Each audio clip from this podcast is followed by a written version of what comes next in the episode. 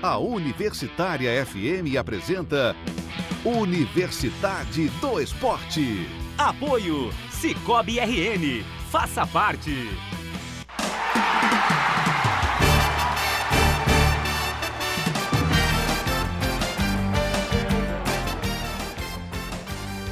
Boa noite, está começando Universidade do Esporte. Hoje é dia 11 de julho de 2019. E eu vou confessar a vocês, viu? Eu senti saudade de não estar aqui na terça e na quarta. Porque a gente estava acostumado a fazer o programa todos os dias, né? E aí, de repente, esses dois dias que eu não vi, as noites me pareceram mais vazias. Que tal o seu boa noite, então, Gabriel Neme? Já que Realmente, falamos né? de noites vazias. Lembra, lembra aqueles programas que a gente fez na, na Copa também, né? Muito legal, né? Foi massa. Dá, dá uma sensação de vazio, assim, na- nas duas primeiras semanas, né? É que- verdade. Mas depois vai voltando ao normal, a gente vai se adequando de novo ao período normal do programa. E boa noite aos meus amigos aqui na mesa, boa noite ao pessoal que nos acompanha via live, via rádio. E peço até desculpas hoje, porque a minha garganta tá um pouco ruim. Então, se eu der uma, uma gaguejada, é da garganta mesmo, então não se preocupem. Eu sempre achei que a gaguejada era fruto da- do exercício das cordas vocais. A garganta dele é que dá uma parada por acá. Ele programa a garganta dele para dar uma parada. Meu querido Luiz Gustavo, boa noite. Boa noite, Fernando. Boa noite, pessoal da mesa. Boa noite, pessoal de casa. Estou de volta depois de Que uma bom. semana intensa em Luiz Gomes, né? E só um destaquezinho rápido que Didi, o brasileiro que foi draftado agora na NBA, estreou na Summer League. Ele não vai ficar na NBA, foi emprestado, vai pra Austrália, mas foi bem elogiado, já é um bom início. Mandaram o rapaz que contrataram, já mandaram para Já Austrália? mandaram embora. Ave Maria, impressionante. Marcos Deve Júnior, boa noite. Boa noite, Fernando. Boa noite aos amigos aqui do estúdio, a quem nos acompanha pela live, a quem nos ouve, É, trazendo resultados da Copa Africana de Nações. É, estão definidas as semifinais. É, ontem nós tivemos Senegal 1, Benin 0, Nigéria 2, África do Sul 1. Hoje tivemos Costa do Marfim 1, Argélia 1, e a Argélia venceu nos pênaltis por 4 a 3. 4 a 3. E Madagascar, infelizmente, Ah, caiu, né? Perdeu de 0 a 3 para a Tunísia. Ah, Portanto, nós teremos nas semifinais Senegal e Tunísia e Argélia e Nigéria, ambas as partidas no domingo. rapaz, que decepção. Eu tava torcendo tanto por Madagascar, cara. É difícil não torcer por um time com Bade e Romário, né? Pois é. Romário Bade, né? E, e aproveitando a África do Sul, essa semana fez nove anos, né? Da, da Copa da África. Sim. Foi hoje, né? Hoje tá fazendo o aniversário, né? Do, Do título. do E título aí, da Espanha. aquela pegadinha boa. Capital de Madagascar. Antananarivo. Antananarivo. Ah, não acertava nunca. Ah, também é cultura. Vamos lá. Boa noite, Gustavo Souza Ubinho. Boa noite, Fernando. Boa noite aos nossos ouvintes. E meu destaque é para os nossos ouvintes fazer um convite especial. A gente começou nessa semana a, a divulgar o nosso YouTube e os nossos podcasts. Para quem está nos acompanhando e quiser acompanhar os vídeos do Toca Pra Mim e também o podcast O Corneteiro, é, é só Que, seguir. a- aliás, precisa voltar. Vai voltar. É só seguir a gente no YouTube, youtube.com.br Universidade do Esporte. E também quem quiser acompanhar os programas, inclusive esse, é, todos os programas vão ser gravados e agora vão estar disponíveis na nossa plataforma de podcast, no Spotify e tantas outras é, plataformas que, que tem por aí. Então, o, de- o do dia 4, da quinta passada, e o da segunda já estão disponíveis. Vale muito a pena acompanhar, além de vários outros que vão aparecer. E esse é meu boa noite. Um abraço especial para Michelle Ariane, Braulio Luiz e Maria das Dores Nunes Ribeiro. Muito bem. Dona Maria das Dores já está tá, aqui. Mandei mensagem hoje. Já, né? Hum, Hoje ele vai se comportar, vai ser um programa bem tranquilo com ele. Bom, vamos começar o programa. Eu ontem dei uma passeada lá pela página do YouTube. O Binho já estava postando todos os Toca Pra Mim. E muito legal. Tem uma overdose de Marcos Neve Júnior cantando hinos que você não tem nem ideia, assim, fantástico. Como eu não podia deixar de ser, eu fui lá e fiz um comentáriozinho no hino do Vasco. Bom, vamos começar. Depois É da um pausa... belíssimo hino, inclusive. Oi? É um belíssimo hino. Muito obrigado. Eu também gosto muito. Bom, depois da pausa, em razão da Copa América, o futebol brasileiro retornou às atividades. Pelas partidas de ida das quartas de final da Copa do Brasil, Grêmio Bahia, Palmeiras Internacional e Atlético Paranaense e Flamengo se enfrentaram na noite de ontem. Nós vamos comentar esses jogos todos, mas antes, lembrando que ontem Jesus fez o seu primeiro milagre. Jogo teve quatro gols e terminou empatado em um a um. Uma coisa fantástica. Assim, Jesus foi lá e pá, mudou tudo, né? tudo resolvido. E aí, enfim, tudo como antes na casa de Abrantes. Palmeiras abriu a vantagem sobre o Internacional na luta por uma das vagas da semifinal da Copa do Brasil. Venceu o Colorado por 1 a 0. E aí, Marcos Neves Júnior? Olha, mais um jogo daqueles é, em que o Palmeiras decidiu como estratégia o contra-ataque, mesmo jogando em casa, mesmo sendo um time é, com um elenco e, com, e tecnicamente muito superior ao do Internacional, que é um bom time. É, e venceu, como de costume, sem tomar gols. É, o. Palmeiras só levou nove gols na temporada, é, É muito pouco. é pouquíssimo, É. né? E dentro de casa já são 13 jogos sem sofrer gol como mandante, né? Pois é, então é um time realmente muito difícil de bater. É, Ele- Poderia ter aproveitado que estava em casa para construir uma vantagem mais, mais tranquila, porque essa, considerando é, o, atual contexto, no qual o Palmeiras raramente leva gol, já é uma vantagem espetacular Sim. né? Venceu, é, mesmo fora de casa, é um time muito difícil de ser vazado. É, mas poderia ir com uma tranquilidade maior para Porto Alegre, até porque o Internacional também, por outro lado, é um time que quando joga longe de casa é completamente diferente do que é Sim. no Beira Rio Uhum. joga em casa, joga fora de casa contra o Palmeiras, ou contra a Chapecoense, ou contra o CSA, ou contra o Paysandu, da mesma forma, é pouquíssimo ofensivo. Então, a, a gente espera que, que seja um jogo divertido. Mas eu acho que o Palmeiras vacilou, se é que se pode dizer isso de um time que venceu, né? É, por não ter tentado construir uma vantagem maior. Placar Tinha maior, né? condições. Verdade. E aí, rapaz, você falando agora no, no- na forma do Palmeiras jogar, no número de gols que ele não tomou e tudo mais, eu estava pensando, uma coisa de gente mais antiga, eu estava pensando, Helênio Herrera ainda vive. Porque ele influenciou muito o nosso queridíssimo Filipão, viu? Helene Herrera é o autor do Catenaccio italiano. Era o cara que a Internazionale tinha um time meia boca e não perdia para ninguém, porque era um a um, aquela coisa bem pegada mesmo, né? E aí é mais ou menos o que faz hoje o nosso queridíssimo, né? Nosso queridíssimo Felipão. Bom, vamos lá, Gabriel, você, sua opinião sobre esse jogo. Concorda com o Marcos? Tem alguma coisa a acrescentar ou discorda de tudo? Não, eu concordo. Eu acho que o Palmeiras poderia ter feito uma vantagem mais confortável, até porque jogar contra o Internacional no Beira-Rio é historicamente muito... é, mesmo que tenha mudado um pouquinho a, a, a arena, né?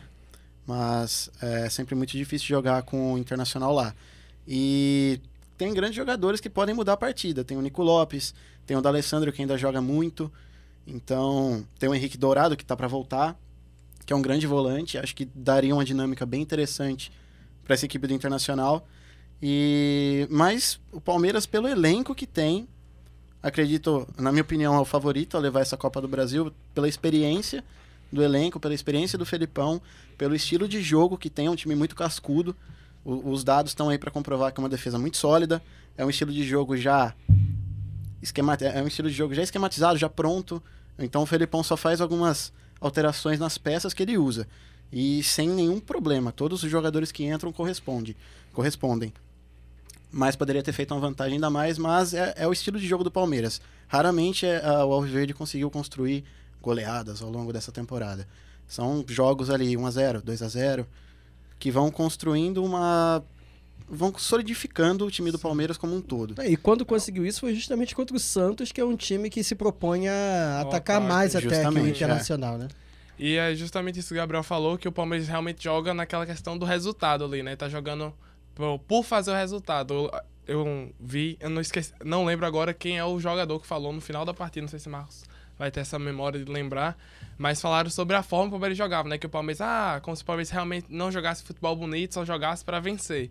Aí eu, particularmente, eu acho válido. Eu acho que se tivesse aquele consenso de você conseguir fazer um, um futebol vistoso, que realmente agrada o público que vai assistir o jogo, hum, e vencer seria ótimo, né? Mas eu acho que ali, ainda mais no mata-mata, o que realmente importa é o resultado. E isso que o Gabriel falou é extremamente válido, já que o Filipão realmente adota essa postura.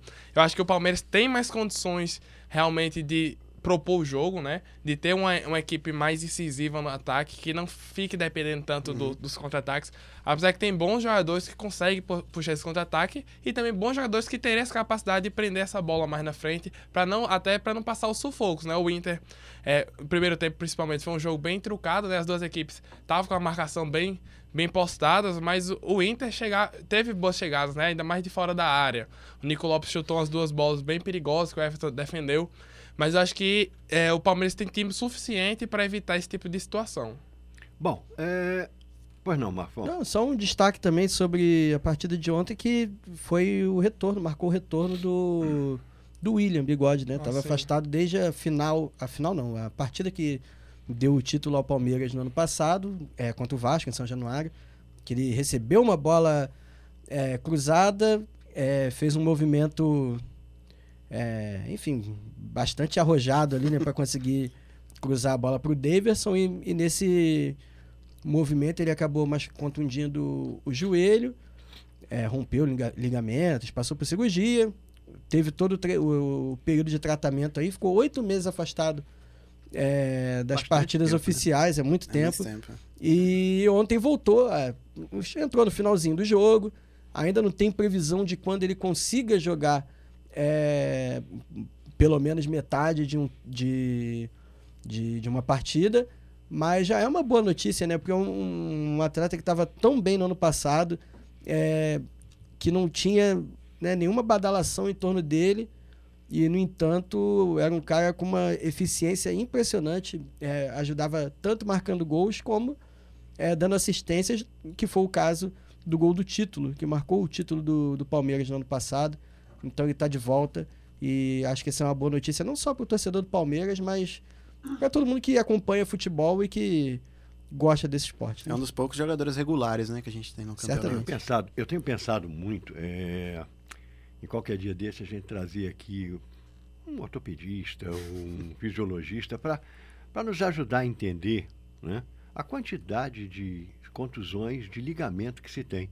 E aí eu fico pensando, pô, será que não tem lá na base, né? Você começa um trabalho de base, de fortalecimento dessa musculatura, porque o que tem de jogador que se machuca com isso é uma enormidade, cara. E isso me preocupa porque meu filho passou por isso. Isso depois atrapalha muito a sua carreira. Atrapalha muito. Lesão por ligamento é no mínimo seis meses. Não, e o próprio retorno é complicado, é, e depois o próprio jogo é, é complicado. Você perde muito de confiança, entendeu?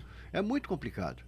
Você para dividir uma bola, você fica com medo, você para entrar numa. É muito complicado. E, e, tem muita contusão disso. Aí eu queria, qualquer dia desse, lembrar da gente trazer aqui um, um médico, um fisiologista, alguém que pudesse nos dar uma explicação mais abalizada. Porque qualquer opinião sobre isso, pelo menos de minha parte, é mero achismo. entendeu? E eu não vou correr o risco de fazer uma bobagem dessa. Bom. O Atlético Paranaense recebeu o Flamengo lá na Arena da Baixada e o jogo terminou em 1 a 1. Léo Pereira fez para os donos da casa e Gabigol marcou para os cariocas. Aliás, Gabigol ontem ganhou o prêmio Oscar de Canastrão. Depois de tentar imitar o Neymar, o máximo que ele conseguiu foi virar meme na internet quando recebeu um chute, né? O goleiro chutou a bola, bateu nele e ele teve uma contusão gravíssima, né? Contundiu-se de forma grave se eu sou. Então, de a gente entrar, né, no. Bora. No, no jogo. Tem, gol? Tem gol lá em Minas Gerais. Pedro Rocha abre o placar pro Cruzeiro. Cruzeiro. 1x0. Era isso que eu ia falar? Lembro... Não. Ah, tá. Eu só me lembro do Pedro Rocha de verdade. o do Uruguai. Sim, mas vamos lá. É, nós já comentamos em outras ocasiões sobre simulação e coisa do tipo, né? Eu acho que esse. Eu concordo contigo, Fernando. Esse é um caso gravíssimo. É, ah, não, não machucou ninguém, não ofendeu. Mas o cara tá tentando enganar, não é só o árbitro, né? Não é, mas é, é, é a torcida, é o time adversário. eu acho que é muito, muito grave, é muito ruim pro jogo. Eu acho também. Porque eu não condeno a cera. Por exemplo, aquela demora, aquela velha demora, né, de alguns é, goleiros na hora de bater o tiro de meta. Faz parte do jogo. O cara baixar pra amarrar O- chuteira, é. isso vai. entendeu? Ficar tocando a bola É, pra trás. isso vai. Tudo isso é certo. Agora, primeiro, a gente falou até semana passada, na segunda-feira aqui, sobre ah, foi pênalti no foi do Thiago Silva. Aham. E aí eu disse, o lugar do jogador, o, o jogador tem que estar de pé, né? Se ele tá no chão, então ele tá, Tá errado. tá errado, É. em, em tese, né? É. Ele pode cair para tentar salvar uma bola, enfim, tem várias e, e o goleiro, obviamente também, né? É, pode estar no chão em algum momento. Agora, um cara que, um jogador de futebol que leva uma bolada no pé E cai, e cai, contundido. pois é, ele tem de ser expulso, na minha Eu opinião. Isso é, é, um, é um nível de. A sorte dele é que ele não jogou contra o Oliver Kahn, porque o Oliver Kahn tinha amassado ele, aí pronto. Pois agora é. você sai Ou, ou quebrado. em pelada, qualquer peladinha de rua, se o cara É. faz isso. É. É, é um nível de desonestidade que, na minha acho. opinião, é. Mesmo o futebol sendo um, um, um ambiente que a desonestidade muitas vezes é Prevalece. premiada É, é. E que é relativizada, eu acho que nem nesse meio este nível de, de, de desonestidade deva ser é, referendado aí com a permanência do jogador em campo. Tem de ser expulso, na minha opinião. Também concordo. Então vamos lá, já que alguém quer dar uma opinião sobre isso ou já quer entrar logo no jogo? Bora pro jogo. Pro jogo. Pro pro jogo, jogo. Tem tá muito comentar, É, não. Não querem comentar, não querem ter problema com o Gabigol, não Não. querem criar problema com a arbitragem. Tá bom, eu Ainda tem- ainda tem mais fazer. problema com a arbitra- arbitragem é, aqui, ó. arbitragem- Não, a arbitragem a gente vai entrar A agora. arbitragem né? vai entrar agora. Vamos lá então, vamos lá, Luiz. É, só pra o jogo em si, né? Acho que o Flamengo, particularmente, eu não vi tanta diferença assim a entrada do, do, do, do novo treinador, Jo- Jorge, Jorge Jesus, Jesus. né? Não, acho que o Flamengo não mudou muito ainda. Acho que tá muito cedo o Flamengo mudar muito a cara do time, né? Acho que mudou algumas coisas sim, mas nada que seja aquele, ah, o Flamengo é um novo Flamengo. Acho que ainda não é um novo Flamengo, mas acho que o Flamengo, na verdade, o Atlético Paranaense teve a oportunidade, né, de ter um grande placar, só que os gols foram anulados. Teve um, o segundo gol até fiquei com dúvida, dúvida não em relação ao lance, em relação à aplicação da regra, né, que eu particularmente tenho aquele problema, não sei como é que vocês estão em relação a isso, que agora tem um impedimento. Aí o juiz, o, o bandeirinha deixa o lance rolar e só depois vai dar o impedimento. E aí é- aconteceu que, tipo, no segundo gol, o jogador do Atlético tava impedido, ele deixou, aí aconteceu várias outras coisas, aí bem depois foi bem mais atrasado. Então, eu acho que isso confunde, eu acho que inclusive a FIFA deveria fazer algo para que os torcedores estão no, no estádio, os torcedores estão em casa, soubessem o que aconteceu ali, né?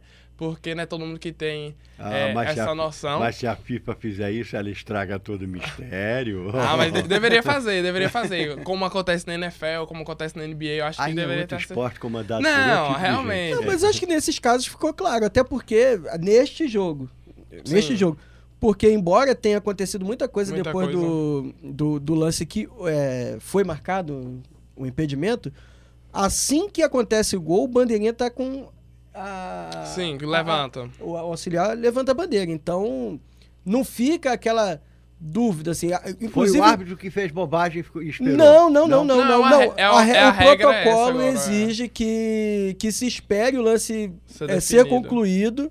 Aí, por exemplo, se um jogador do, do Flamengo tivesse chutado a bola para lateral, o bandeirinha levantaria da mesma forma como levantou é, sendo assinalado o gol. E nesse lance específico, é muito claro que o Daronco, ele coloca a mão no ouvido, assim como quem ouve uma, uma instrução. Ó, aparentemente, ó, tá impedido. Uhum. E aí, quando o lance se conclui, o, o bandeirinha levanta o braço e, e marca, né, o, o impedimento que é confirmado pelo vídeo. E aí a outra questão aqui, acho que foi até o que foi mais discutido, né? Foi aquela questão do Diego Alves, que ele pegou a bola Bem no de fora da jogo, área, né? né? É, E, Cinco minutos de jogo, praticamente. né? e aí surgiram várias questões, a CBF emitiu a nota depois que a partida terminou que o juiz acertou, que não deveria ter sido expulso. Ué? por- ou não deveria ser expulso, não, não, não deveria ter chamado VAR porque não configurava um, um lance claro de gol e nem configurava uma, um lance. Não, não, lembro qual foi a outra expressão que eles usaram, mas eu lembro que na transmissão lá da, da, da Globo, né? O, acho que era o Paulo César Oliveira que tava Uhum. comentando, né? Ele falou que claramente deveria ter sido expulso. Primeiro que pegou a bola com a mão fora da área, impediu a trajetória que a bola iria fazer, né? Ele puxa a bola. E, querendo ou não, tava só o, o Cirino e o goleiro ali, né? Então, cê- acho que foi a interpretação de tipo, ah, o juiz achou que o Cirino não ia pegar a bola. Tipo, a CBF deu a justificativa que o Cirino não tinha o domínio da bola. Então, por isso E não que, tinha de fato. Isso é, Por isso que não. O goleiro não- também não. É, ele foi lá justamente. e, né, É. ele usou a mão para ter Aí- o domínio da bola. Aí esse foi o lance que ficou mais. Quer dizer, se ele não, se ele não utiliza a mão, possivelmente ele se atrapalhasse tentando Sim. dominar a bola e o E Cirino ele tava levasse. correndo pra trás, É, né? Exatamente, entendeu? Mas, vamos lá. O que, que você acha de tudo isso, Bom, Gabriel? primeiro, falar do jogo, né? Acho que concordo com o Luiz, eu não vi É, um, uma desse grande. dá É, vamos, né? vamos por partes, né? Tipo, falar, vamos futebol, depois polêmica. É. É, eu não vi uma grande evolução assim no estilo de jogo do Flamengo. Acho que a ofensividade que a gente viu ontem foi um jogo muito agradável Então, das duas equipes. O Atlético Paranaense fez um Sim. bom jogo ofensivo, mesma coisa pro Flamengo. Só que eu acho que foi por conta das peças. Acho que o Flamengo tem um time muito pra frente, mesmo estilo do Atlético Paranaense, e ainda mais pelo Atlético Paranaense jogar na arena, que é muito difícil jogar com o Atlético Paranaense lá. E tem- o Flamengo tem um péssimo retrospecto lá. Justamente. Tem, o Atlético tem grandes jogadores. Tem o Léo fez uma grande partida, mesmo falhando na- no gol do Flamengo. O Nicão sempre joga bem. Eu, eu gosto muito do futebol do Nicão. Mas o Gabigol ontem perdeu muito gol. Não fez jus ao apelido. É, poderia ter dado é, uma, van- uma- vantagem para o Flamengo porque não tem o gol fora, né? Então é, o Flamengo não vai para o Maracanã classificado. É, mas poderia ter feito um resultado melhor, ter aproveitado mais as chances que teve. E esse lance da, da- do Diego Alves em específico poderia ter mudado o jogo.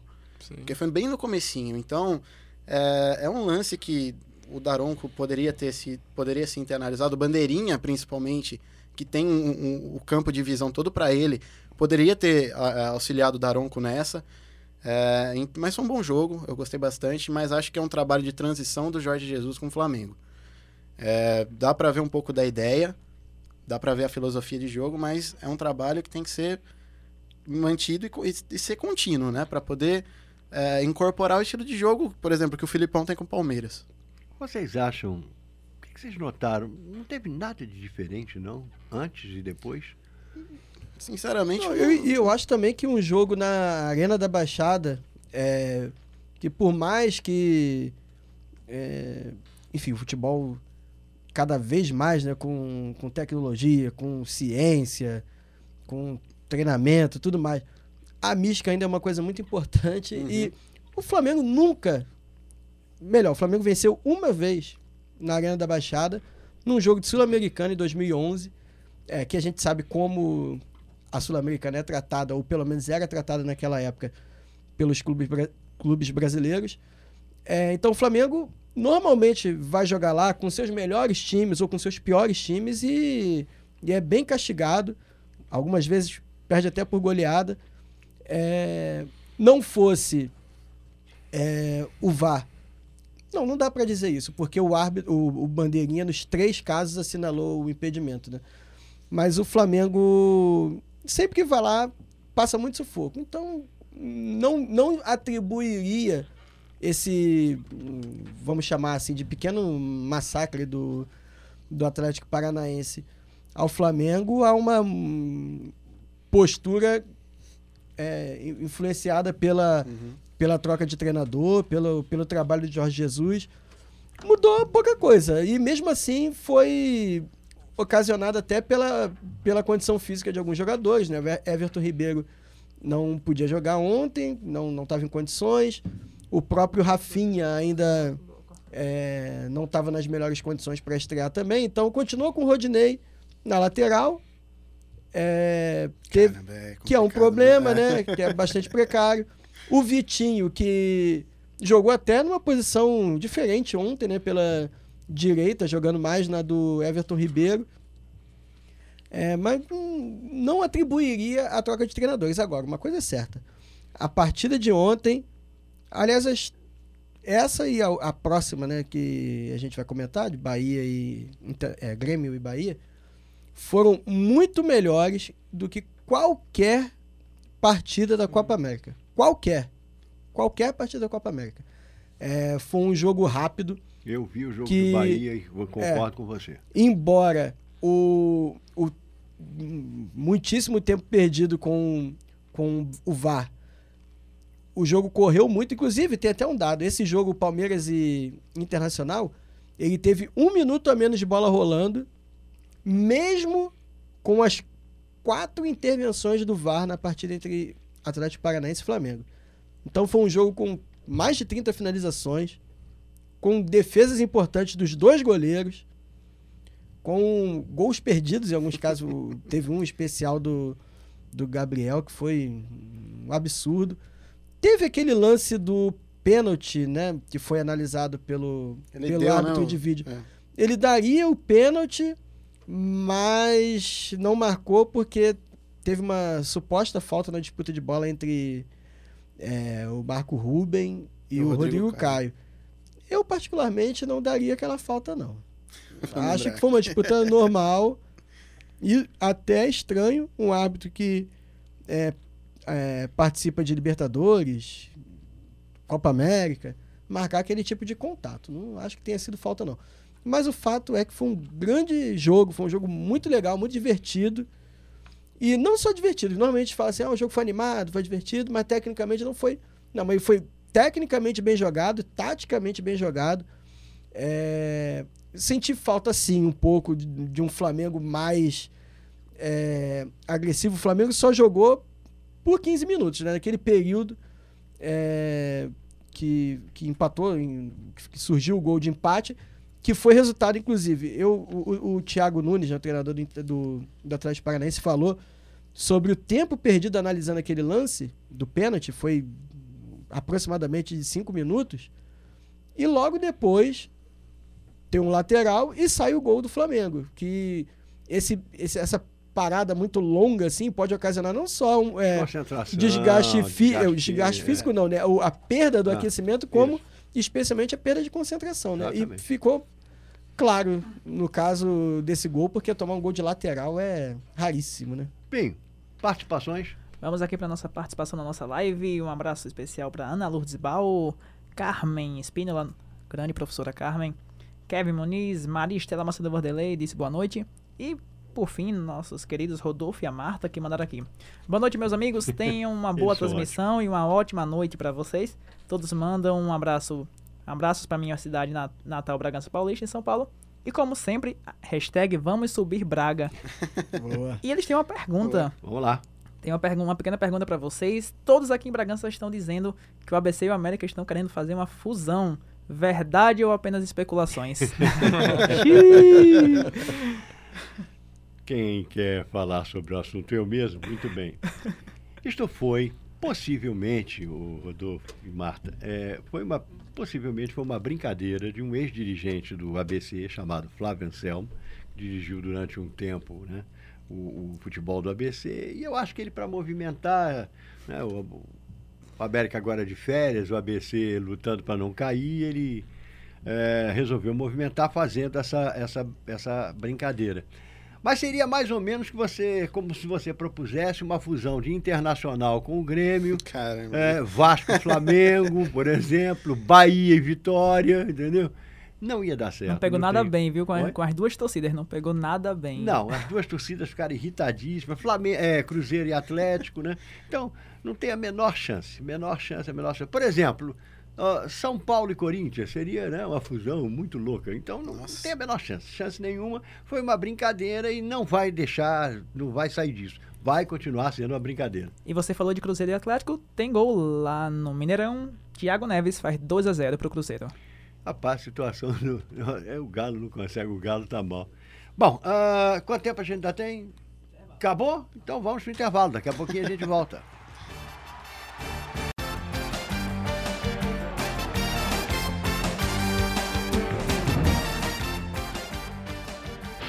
Estamos apresentando Universidade do Esporte.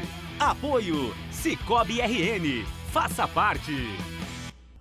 Voltamos a apresentar Universidade do Esporte. Apoio Cicobi RN. Faça parte.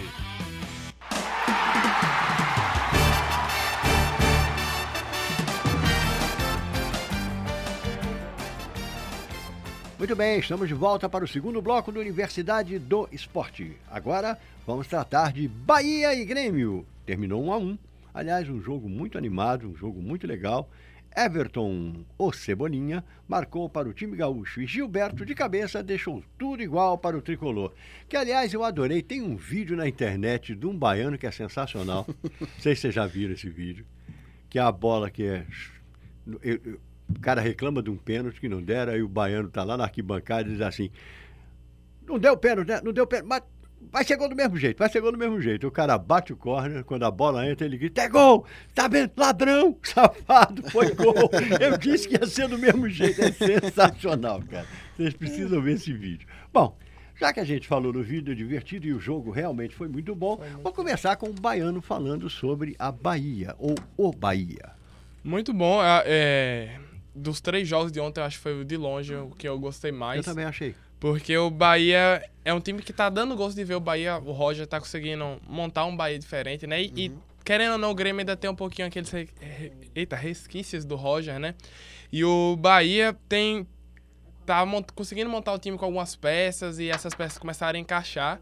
Mas eu acho que. Eu acho que todo mundo deve concordar. Ontem o maior destaque do jogo, não só do Bahia, foi o Arthur, né? Eu vi até no Twitter que o pessoal falou assim: ah, o pessoal deve tá, da Europa deve estar indo assistir o Cebolinha, mas voltar com o Arthur, né? Aham. Porque o Arthur realmente jogou muito bem e o Bahia se propôs esse jogo de contra-ataque e e conseguiu executar muito bem é, essa questão. Acho que o resultado de 1 a 1 foi extremamente bom para o Bahia. O Bahia conseguiu eliminar o São Paulo na Copa do Brasil, então é um resultado extremamente significante.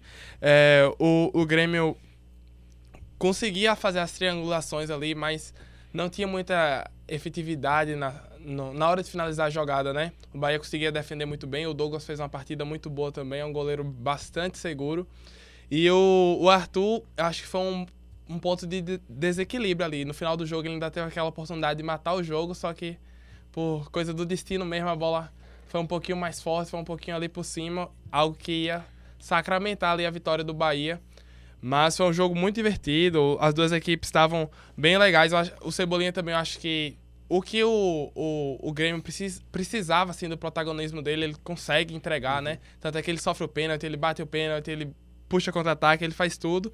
E é algo que eu, quando o Luan entrou, né? eu- tive essa sensação assim, que eu falei, nossa, tipo, um, dois anos atrás o Luan era esse cara, né? E como as coisas mudaram hoje no Grêmio. E o Luan foi o cara da Libertadores, né? É, em 2016. justamente. E aí o Luan entra, entrou, no caso, né? Que, inclusive que gerou toda aquela discussão, vaia da torcida, porque é, era pro Jean-Pierre ficar, né? E o. A torcida tava louca já com o André, o Renato Gaúcho segurou o André até onde pôde. aí quando colocou o Viseu, o Viseu se contundiu e o Grêmio ficou com um a menos. Mas o Luan era esse jogador e quando você vê assim o Luan entrando e e ele não tem mais aquele impacto, né? Ele vai ter que correr muito pra conseguir esse impacto de volta. Mas o Cebolinha novamente fez uma bela partida. Algumas pessoas falam até que pode ser a última. Eu acho que ainda não, já que não surgiu nenhuma proposta oficial. Acho que até esse, essa semana, agora, esse fim de semana, ele ainda deve jogar com certeza. Surgiu um possível interesse É, aí de grandes tem clubes interesses, europeus. mas não tem nada certo, É. como ele mesmo falou. Mas foi um jogo extremamente bom. Eu acredito que o Bahia, nesse caso, saiu com mais vontade que o Grêmio, até por ter jogado fora de casa no início. Gabriel. E pelo futebol que apresenta, né? Sim. O Bahia é uma equipe que. Acho que de todos os adversários, quem, quem chorou na hora de ver ali quem pegou foi o Grêmio, porque o Bahia é, vem se tornando uma equipe muito difícil de ser batida, tanto em casa como fora de casa. É impressionante também como a equipe joga fora de casa. A gente sempre espera de uma equipe, quando vai enfrentar um adversário muito forte, que, poxa, eu vou tentar pelo menos um empate aqui. O Bahia não, o Bahia vai para tentar ganhar o jogo, vai tentar resolver e tem boas peças para isso e conta com um grande trabalho do Roger Machado. Principalmente no ataque, nessa transição de meio pro ataque, que o Gilberto. é, o Gilberto ele jogou no São Paulo um tempo, eu gostava muito dele, na época ele era reserva do Prato. E o Prato, na fase ruim, quando o Gilberto entrava, fazia gol e mesmo assim continuava na reserva. Então é um jogador que eu sempre admirei, tanto pelo profissionalismo como pela qualidade em campo. É um, jogador, é um fazedor de gols nato. Inclusive, eu, eu particularmente, quando o Bahia trouxe o Fernandão de volta, né? Que Fernandão, pro pessoal aqui ter ideia, Fernandão é um deus lá no Bahia. é a primeira passagem do Fernandão, tanto é que agora, quando ele foi contratado novamente, a torcida foi buscar ele no aeroporto, ônibus e o pessoal Chamam em de peso. Fernandeus, né? É, então é como se fosse um deus mesmo. E quando o Fernandão voltou, Eu fiquei imaginando assim, né? O Gilberto já tava vindo bem. Posso fazer uma pergunta para um baiano que conhece melhor do que eu? É Deus, idolatrado. Por que, que deixaram ir?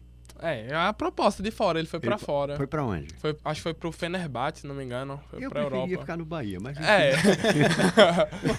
e aí o, o Fernando voltou justamente. não é nem pelo, pelo fato do Fenerbahçe ser um clube ruim, não. Até porque o clássico Galatasaray e Fenerbahçe é o clássico Pega mais, tra- mais fantástico que tem. É que, pô, a Turquia é complicada para um cara que sai da Bahia, né? Chega lá na Turquia, enfim. Mas vamos lá. E aí quando o Fernando voltou, eu pensei justamente isso. Falei, pô, o Gilberto tá voando no Bahia. Eu acho que vão chegar, vão botar Fernandão pra jogar por ser o Fernandão. E não, o Roger falou, ó, vai ter que correr atrás da vaga e o Gilberto realmente consegue segurar. Às vezes o Roger joga com os dois, mas o Gilberto aparentemente não, não vai sair por tão cedo. Marcos. É, até porque ele tem conseguido. Quando não é o Arthur que puxa contra-ataque, ele próprio, Gilberto, puxa contra-ataque e tem feito isso bem também. É, eu vou discordar só é uma questão, um, um preciosismo semântico aqui.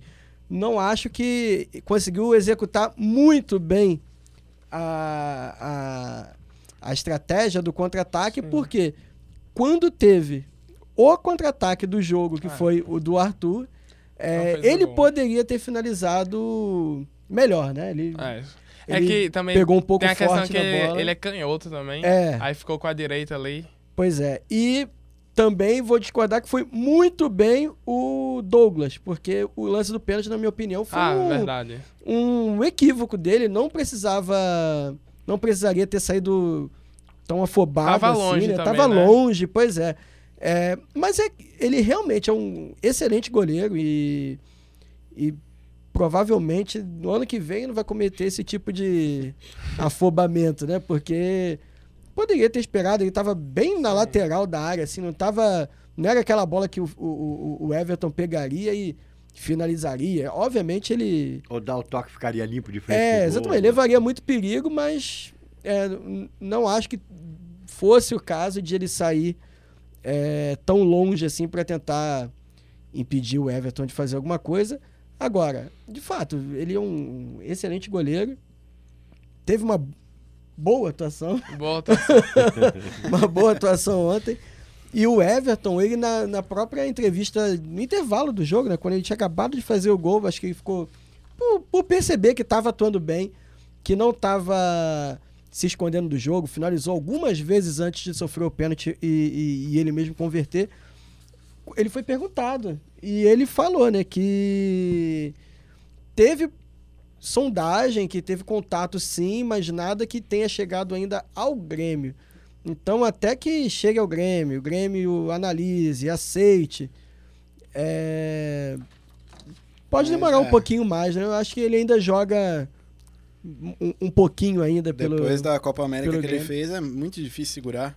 É, e, e- e foi legal ver É. como ele jogou ontem, porque realmente não se escondeu em nenhum momento do jogo, não se acomodou. Até pelo. De repente, até o fato de ele ter estado esse tempo todo jogando, é, dava para perceber uma diferença de, de ritmo muito grande dele pro, pro, pro, pros demais jogadores do Grêmio e até em relação ao time do Bahia também, que mais uma vez é, muito bem montado. É, foi um grande jogo. Eu realmente fiquei muito satisfeito em ter assistido aquela partida. A pena que ter acabado tão cedo. Assim, poderia, Poderia ter mais, né? poderia ter um acréscimo maior. Foi um jogo realmente. Os 10 minutos Muito legal. que deram no jogo do Flamengo podiam ter dado no jogo do Bahia. né? Pois é, poderia ter dado 15 no do, no do Flamengo e 10 no do Bahia. É. Muito bem. Bom, é, resultado do Cruzeiro e Atlético. Já que a gente vai falar dos dois agora, é, rapidamente aqui. 41 minutos do primeiro tempo, Cruzeiro 2, Atlético 0 e o destaque está sendo o Pedro Rocha, que fez um gol e deu uma assistência Muito eh, bem. na partida. Por falar né, no Cruzeiro, o Cruzeiro está bem enrolado. Né? O Cruzeiro é, não pagou ao Zoria da Ucrânia. Mais um momento cultura do Woody. Zoria em ucraniano significa estrela, que é uma. Em russo seria Zaria, entendeu? Então, é, viu? Coisa interessante, Binho. Você ficou espantado, não foi? Bastante. Isso mudou muito sua vida, não foi essa Total, informação? total. Então vamos lá. E não pagou. O Zori entrou com um processo na FIFA.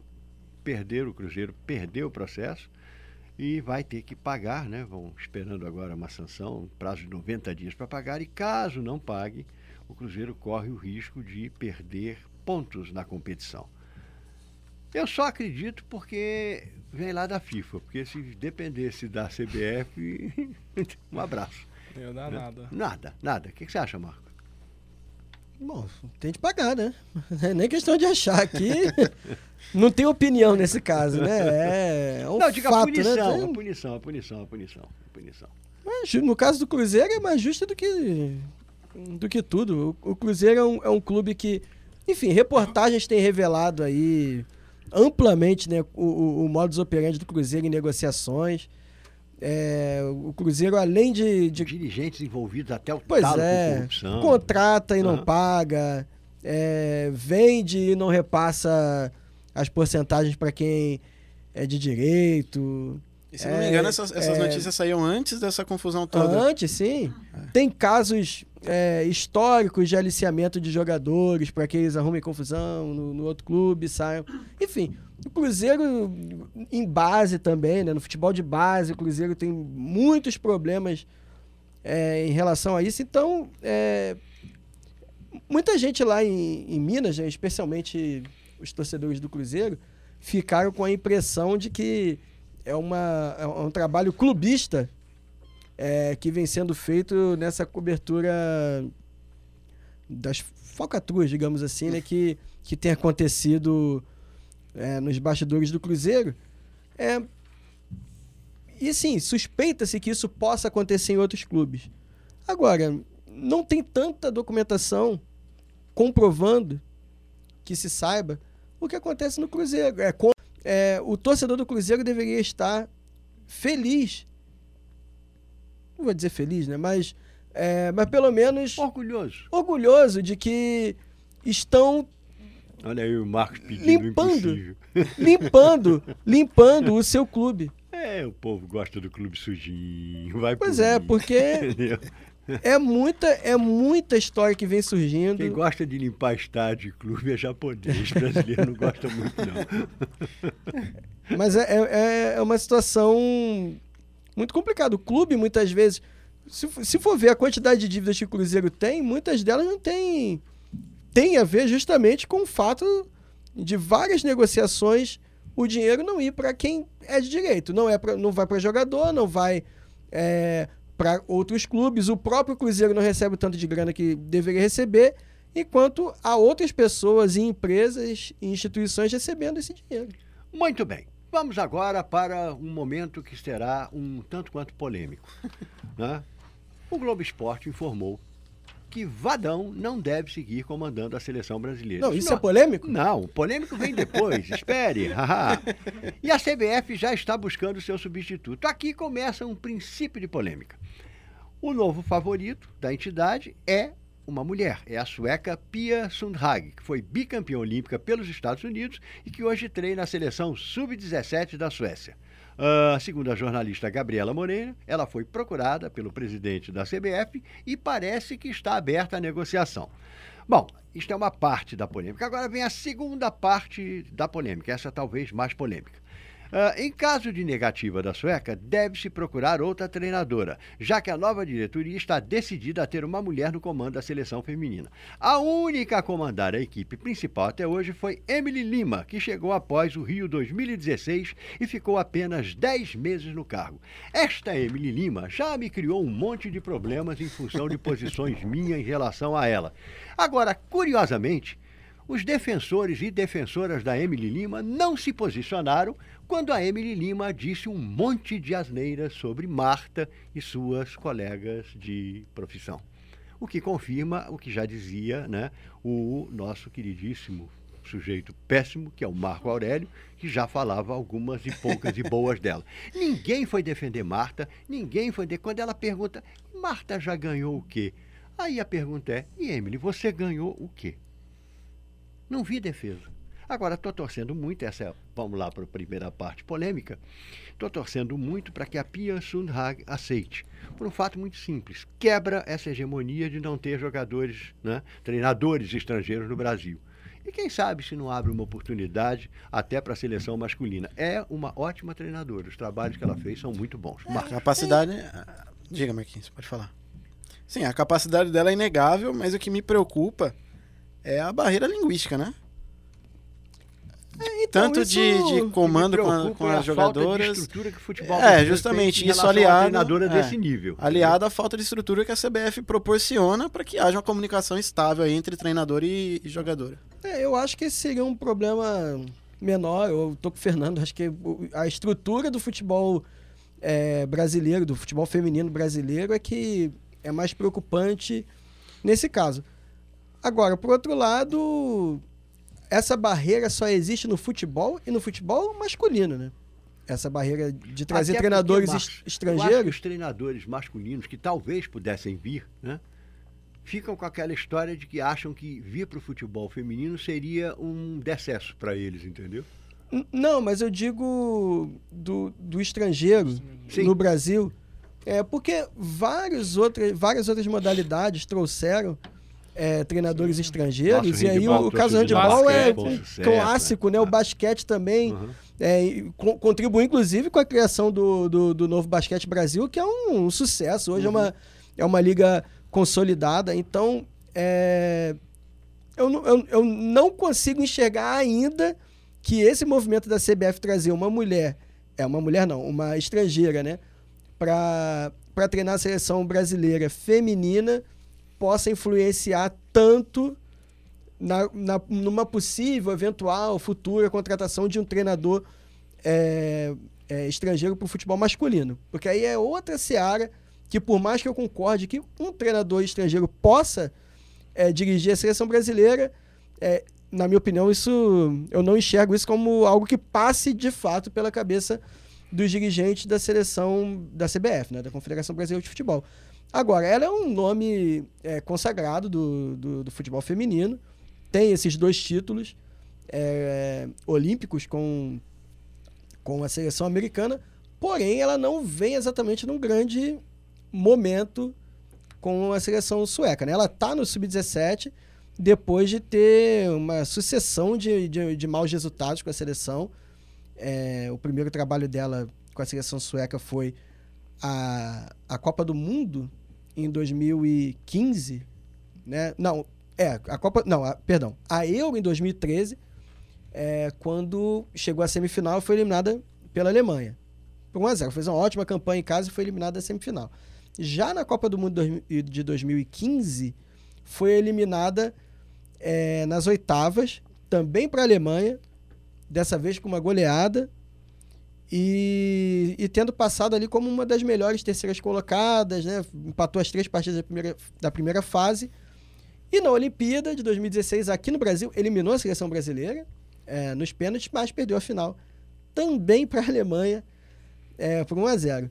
Então, caso ela venha, seria excelente, excelente, seria uma excelente, um excelente passo para a seleção brasileira de futebol feminino. Não vou dizer que para o futebol feminino, Verdade. mas para a seleção seria um grande passo. A gente espera que isso possa contribuir para que seja também um grande passo para o futebol feminino. Agora, temos de torcer para não encontrar a Alemanha no caminho, né? E quem sabe, e quem sabe, né, se Marta e as outras consigam ganhar alguma coisa, né, para poder responder a Opa. Emily, né, e aí um título, entregar lá para Emily de presente e tal. Bom, ahn, vamos aqui. ABC e Confiança se enfrentam na sexta-feira, dia 12, às 20 horas, isto é, amanhã. E nós, do Universidade do Esporte, vamos estar lá, né, Bim? Temos transmissão na nossa página do Facebook, Ícaro Carvalho, narrador, comentarista Thaís Viviane, repórter Kevin Muniz, direção técnica Vinícius Cato. A Time partir de das 8 horas da noite. Time de primeiríssima qualidade. Muito bem. Esse jogo é importantíssimo para o ABC, tá? Ah, o ABC ganhou sim, mas o ABC precisa ganhar essa aqui também, né? Precisa ganhar essa. É né? e mais, né? É, e mais. Mas acontece que se o ABC ganhar essa, o Globo amanhã vai ser recebido, não, no domingo, aliás, vai jogar contra o Sampaio lá no Castelão. O Globo não conseguiu fazer nada a não ser empatar e perder. Não deve vencer o Sampaio Correia lá no Castelão. Difícil. né? Caso o ABC vença, a chance de sair da zona de rebaixamento é enorme, é enorme. E eu acho que o ABC não pode perder essa oportunidade. né? Agora, não será um jogo fácil, não, não tem jogo fácil. né? É um jogo que o, o- o Confiança, nós estamos falando, se eu não me engano, é o terceiro colocado? o Segundo. Segundo colocado. Tem isso. cinco, Então, quatro jogos sem perder já. Pois é. Então, não é um, não é um time que venha, né, tipo, ah, ah, ah, limãozinho com mel, sei lá qual o nome queira dar, mamão com mel, alguma coisa assim. Não é isso, né? E aí, vamos ver o que é que acontece, né?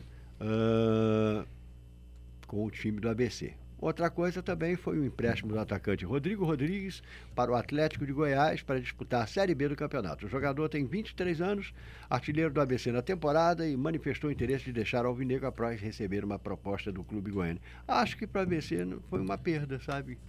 Ainda Sim. ele não tenha feito nem nada de espetacular, nem nada, mas acho que foi uma perda. É. O que, que vocês acham desse jogo? O que, que vocês esperam? Vocês também confiam que o Globo possa fazer algo diferente lá no Maranhão? É difícil, o Globo não, não vem de bons resultados e o Sampaio Correia é uma equipe muito difícil de ser batida lá.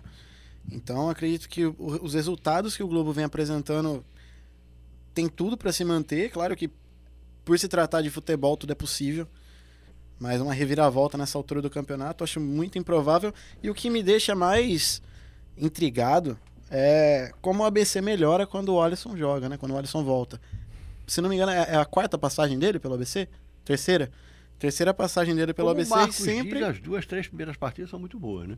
É, O problema é depois. mas é justamente disso que o ABC precisa. Duas, três partidas boas que o. Alisson pode proporcionar, entendeu? Encaixou essa, está ótimo. Né? É verdade. O resto. O vai- resto é, de fato, o ABC precisa vencer mais, mas encara um adversário que literalmente tem a confiança lá em cima. Porque depois. Gostei disso, olha, com um adversário com confiança que tem a confiança lá em cima. O que, que você achou da. Achei impactante. É, né? Impactante. Parece as frases pegar solta lá no rastapé. Mas. Dão certo, né? Dão certo. Mas eu acho que o Globo e o ABC vão ter duas partidas bem difíceis, né? São dois times que estão lá no G4, brigando lá em cima. Mas o ABC eu acho que é o momento de pegar o embalo, né? Eu acho que desse embalo já deveria ter pegado há muito tempo, né? Teve oportunidades é, de, de ter pegado aquele. depois a tabela fica bem complicada. Não, já tá complicado, né? Eu, foi o que eu falava. Na oitava rodada eu falei. Agora é o momento do ABC engatar, né? Tá no meio do campeonato aí, basicamente. Tem que engatar. Demorou um pouquinho pra ganhar, mas eu acho que agora é realmente o divisor de águas, de verdade. Direto a gente fala isso aqui, mas é, se vamos supor, num, num, numa situação que o ABC perca novamente e o Globo vença, já Sim. vai Ixi, complicando mais, né? Mas caso aconteça o contrário, o ABC já sai da zona de rebaixamento, já muda a cara do campeonato. Pergunta: o 13 vai jogar contra quem? Alguém sabe? O 13 joga Agora. contra o Imperatriz lá em Campina Grande. Em Campina. O Imperatriz venceu o jogo contra o Náutico. Venceu né? 2 a Isso. 0 2 a Venceu. 0 Quer dizer, o 13 também não pode vencer. Né? Porque se o 13 vencer. Não, aí coisas- vai depender de saldo. O ABC hoje está à frente do Tá à 13 frente. por conta do saldo. Então, Mas é só um a- golzinho, um golzinho. É, só. é, então dependendo da diferença de, de saldo aí na vitória, numa eventual vitória dos dois, do ABC e do 13, é, um empate do Globo é o suficiente para o ABC saia da zona de rebaixamento.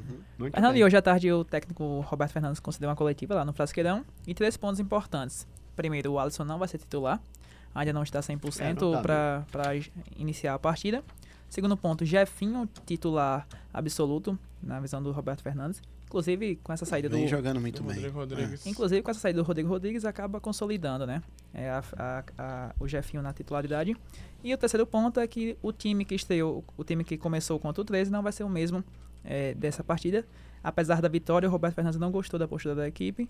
E até soltou uma frase dizendo que time que está se ganhando não. Time, time, time que está ganha, se ga- ganhando. time que está ganhando não se mexe. time que está ganhando não se mexe, exatamente. Mas ele também soltou que. É, que não é bom esperar pra perder, pra mexer. Então. É, nessa altura ele não pode esperar perder nem empatar. E, né? e sobre o Jefinho, eu acho que é até importante para ele e pro ABC, nesse caso, ó, a saída do Rodrigo Rodrigues, porque o Jefinho, quando chegou, estava sendo utilizado muito na ponta, né? Porque o Rodrigo Rodrigues estava fazendo a função de, de centroavante e o Jefinho se consolidou esse ano como centroavante. Então, acho que é a oportunidade ideal deles. Jefinho, que contra o 13 fez dois gols, mas os dois foram anulados pelo árbitro. Ah, é? O árbitro. Fez dois anulou? gols, fez dois O gols. árbitro mesmo, não foi aquele árbitro. né? Não foi o VAR. Não, foi o VAR. por sorte. Bom, e a outra notícia interessante, essa é bem interessante, assim. O América anunciou, para quem queria se licenciar, né? O América renunciou a, anunciou, aliás, a renovação dos zagueiros Adriano Alves e Alisson Brandes e o volante Leandro Melo para a temporada de 2020.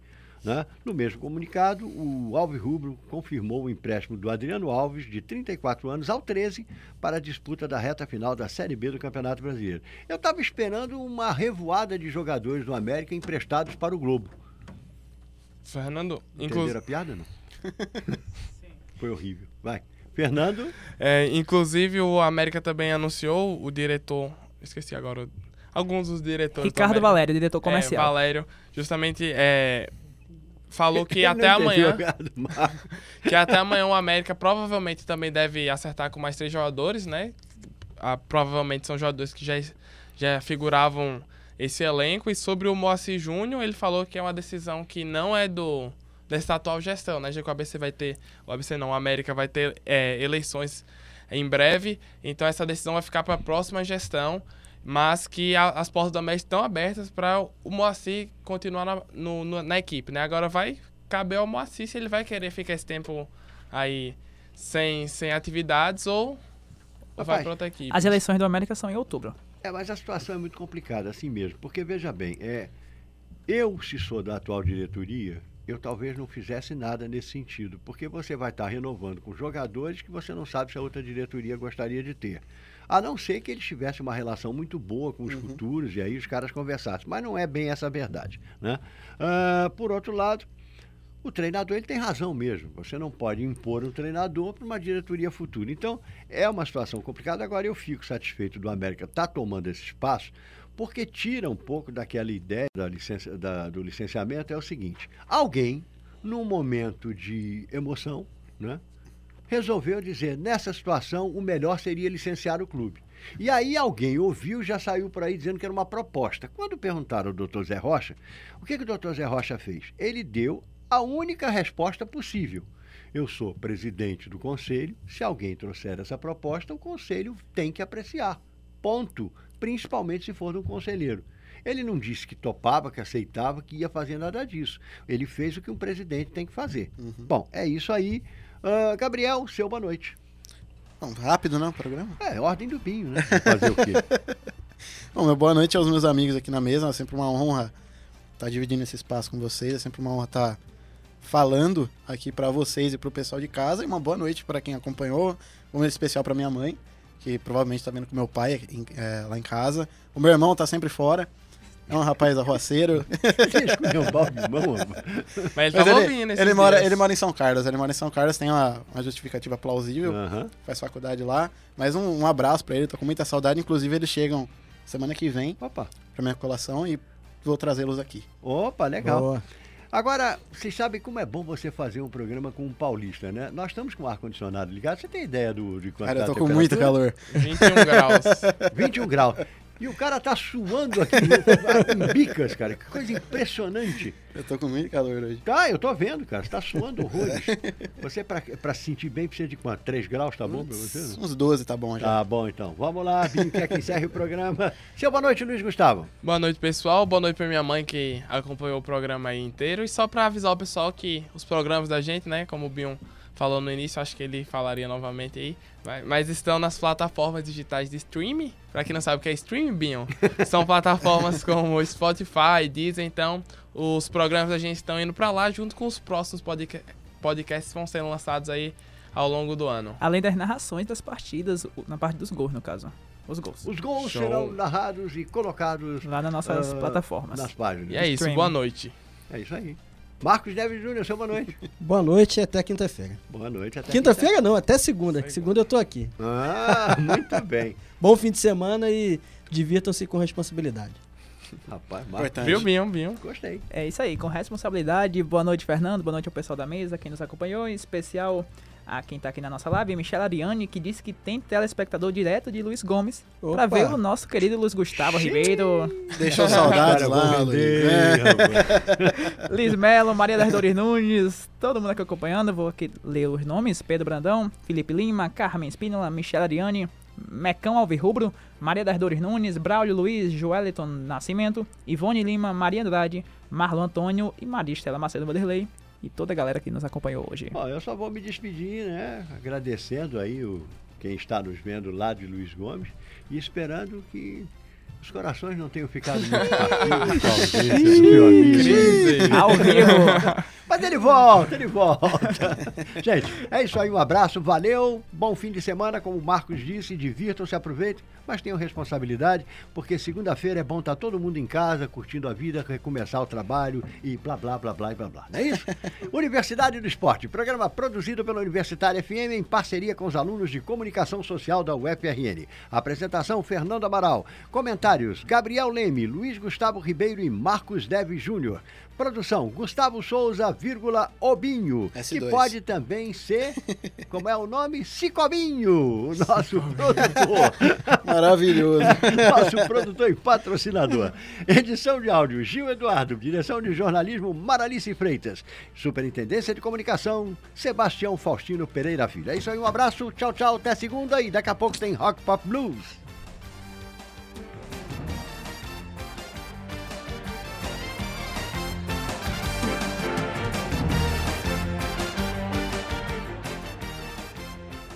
A Universitária FM apresentou Universidade do Esporte. Apoio Cicobi RN. Faça parte.